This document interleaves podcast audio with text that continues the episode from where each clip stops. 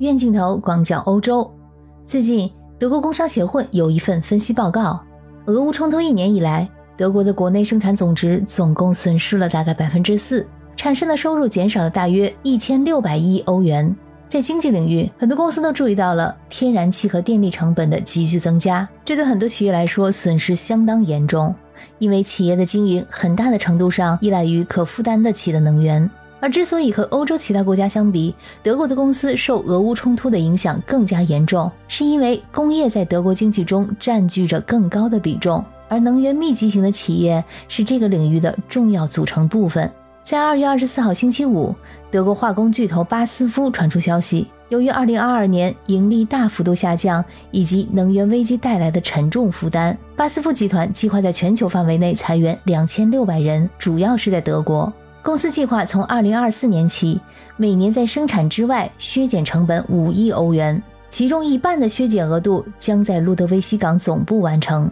公司将关闭路德维希港的几个能源密集型的生产设施，包括一家合成氨厂，还有相关的化肥设施。这将在路德维希港削减大概七百个生产岗位。这些计划将导致它在德国的天然气需求大幅度的减少，每年减少九十万吨的二氧化碳排放量。这大概是巴斯夫全球排放量的百分之四。巴斯夫是德国一家全球领先的化学公司，总部位于德国的城市路德维希港。这个公司成立于1865年，是世界上最大的化学制造商之一，同时也是世界领先的化学研发机构之一。它的业务很广泛，涵盖了很多领域，比如说化工、塑料、高性能材料、农药等等。公司的产品也广泛的应用于各个行业和领域，包括汽车。建筑、家电、电子、纺织、食品和农业等等，在全球范围内拥有超过十一万名员工，在欧洲、亚洲、北美和南美等地都设有多个生产还有研发基地。这次关闭的工厂位于路德维希港的巴斯夫总部，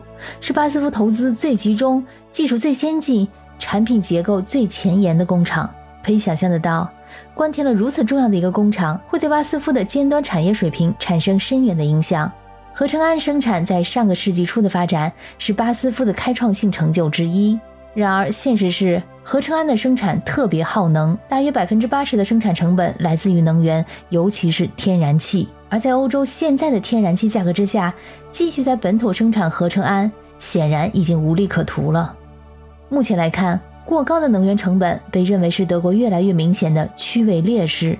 现在。德国的天然气价格已经稳定在比美国高出三到四倍的水平。德国中小型企业的用电成本据说是邻国法国的四倍，因为法国仍然保持着对核电的依赖，而德国呢，出于环保的目的，逐步已经弃用了核能发电。巴斯夫在中国投下了巨额投资。二零二二年的九月，他位于中国南部湛江的第一家工厂开始投入运营，这可以说是一个超级项目。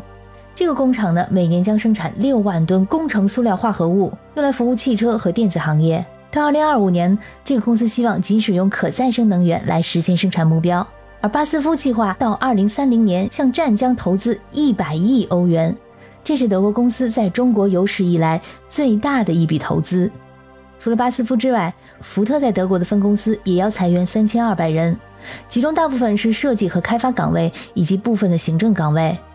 另外，福特还在评估是否要关停在科隆的工厂，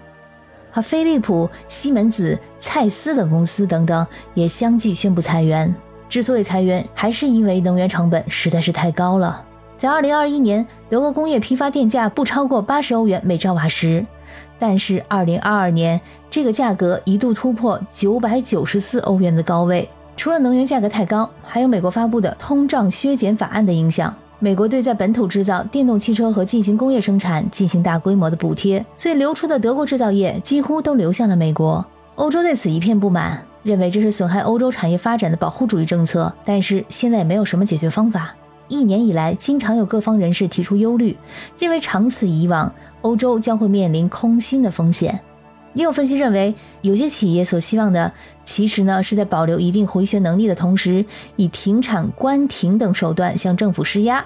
用来达到最终降低能源成本的目的，或者是给本国政府和欧盟施压，要求对美国的通胀法案做出反应。但是不论怎么说，现在来看的话，因为目前欧洲的人力成本。还有生产标准、环保要求等参数较高，所以欧洲企业的成本竞争力多年以来一直是比较弱的。目前的局面如果要持续一段时间，欧洲估计真的就要空心化了。专家们对德国的经济发展形势表示并不乐观。俄乌局势给德国经济带来的损失，在接下来的几年内还会继续增加，因为德国非常依赖俄罗斯的能源，能源密集型产业比例高，而且呢极度依赖出口，还有全球的供应链，所以德国经济受危机的影响更加的明显。和其他国家相比，更高的能源价格在未来的十年内仍然对德国是一个明显的竞争劣势。若真的像是专家所说的，那么俄乌冲突对德国的负面影响将会远超过人们的想象。